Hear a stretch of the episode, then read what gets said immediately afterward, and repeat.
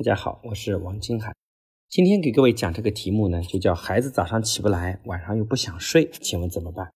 这也是很多家长经常给我们反馈的问题，经常抱怨孩子的睡觉问题，说晚上说什么都不肯按时睡觉，第二天早上上学呢又叫不起床，经常快迟到了，搞得父母自己也非常的郁闷。每到晚上呢就开始算时间，不停的督促该睡觉啦，早点睡。可是孩子呢还是无动于衷。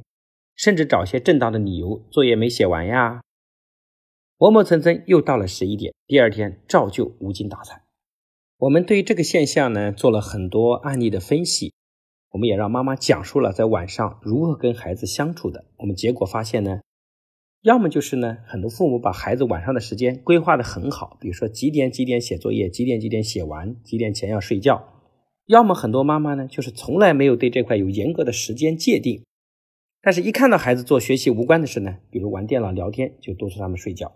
其实这两种现象呢，都透露出一个信息，就是父母对孩子缺乏信任，孩子呢没有形成自我管理的能力，也经常发生很多的冲突。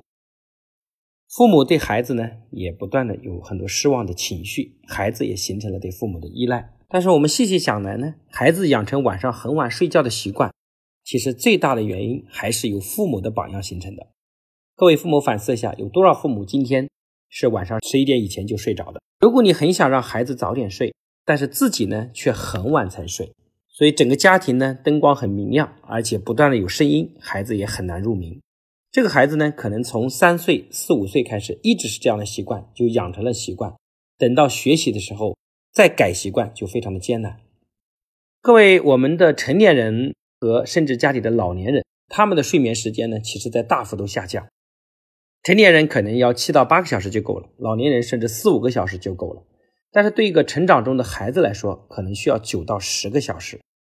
所以，这如果这些父母不懂得约束一下自己来陪伴孩子的话，那么很多孩子很容易模仿了父母的类似的作息时间，最后影响他的学习和整个大脑的发育。在这里呢，我特别关注了一个群体啊，这个群体呢，尽管对中国的商业也形成了巨大的贡献。但是对家庭呢也形成很多的破坏，只是这个隐患呢可能还没有大面积爆发出来，就是微商这个群体。今天微商的从业人员呢大概已经超过了三千万以上，而且大多是宝妈为主。因为时间的问题，所以他们呢在手机上操作这种商业模式呢，正好符合了这个群体的工作方式和时间的需求。但是呢，不可非议的就是这个群体也帮助了这批妈妈。在自我挑战上，在外部的交际上，其实都形成一个非常好的圈层，对他们也有一定的正向的帮助，甚至呢，也有很多宝妈因此而改变了人生的命运。但是我关注的更多，恰恰是这个群体对家庭教育的影响。首先，最大的问题就是时间，因为他们经常的工作模式在手机上，所以在孩子看来呢，这些父母经常就是拿这个手机，而且经常晚上。啊，这个手机回复刷手机，经常要搞到深更半夜，甚至到了凌晨一点钟还抱着个手机。这种工作习惯一旦长期养成的话，我想对孩子的伤害应该是非常大的。第一是影响孩子的休息时间，第二块，这种方式将来对孩子也会无形中让孩子对电子产品形成了更大的依赖。微商这个群体对很多妈妈第二点的伤害呢，就是有一个非常不好的价值观，就是爱炫耀。你看到很多朋友圈，更多的炫的是豪车、豪宅，炫很多的收入等等。我在前面的课程讲过，炫这种价值观是这个社会的富人给普通阶层的输入的一种价值观，因为炫才会导致大家大面积的消费，而这个正是这些富人非常喜欢的，因为他们生产的大量的产品，像豪车这样的东西，就需要大家来炫的方式来吸引彼此，刺激消费，最后形成更大的商业价值。这种炫的价值观也无形中让这些宝妈内心更加的浮躁，而浮躁的背后就是对孩子更加没有耐心。教育孩子，父母没有耐心是教育孩子的大忌。所以，如果你正是微商的从业者，我想呢，你能够很好的避免这两个问题，能够很好的清醒认识到他对孩子未来形成的伤害，我想对你也是很有帮助的。因为微商这个群体呢，在中国刚刚兴起，也就三到五年的时间。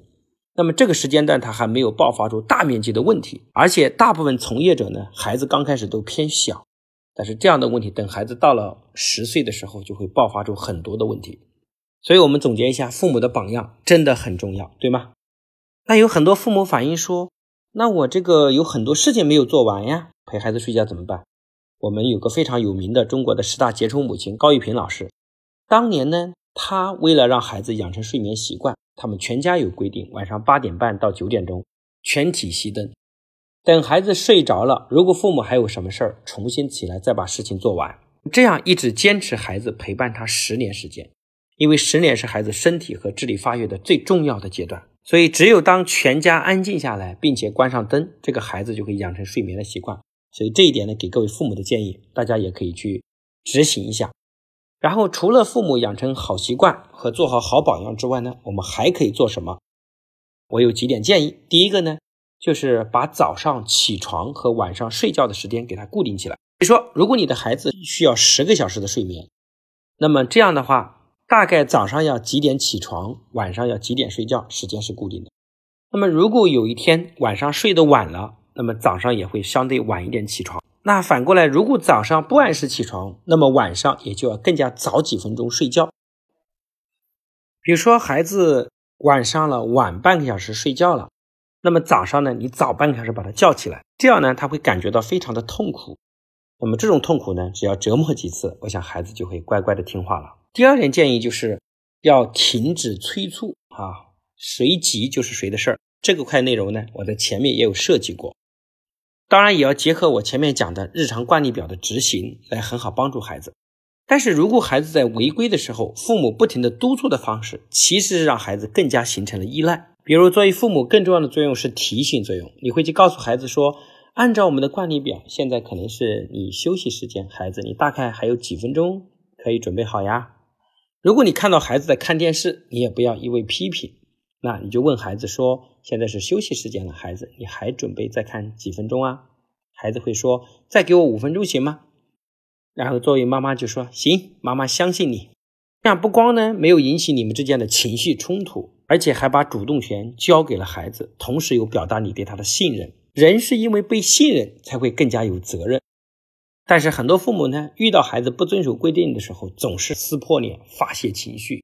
其实孩子感受到不信任，他就更加没有责任感。我们这样做呢，就等于把责任还给了孩子，让孩子自己担起来。所以今天呢，这节课我们就跟各位分享到这里。我们期待下节课跟各位相见。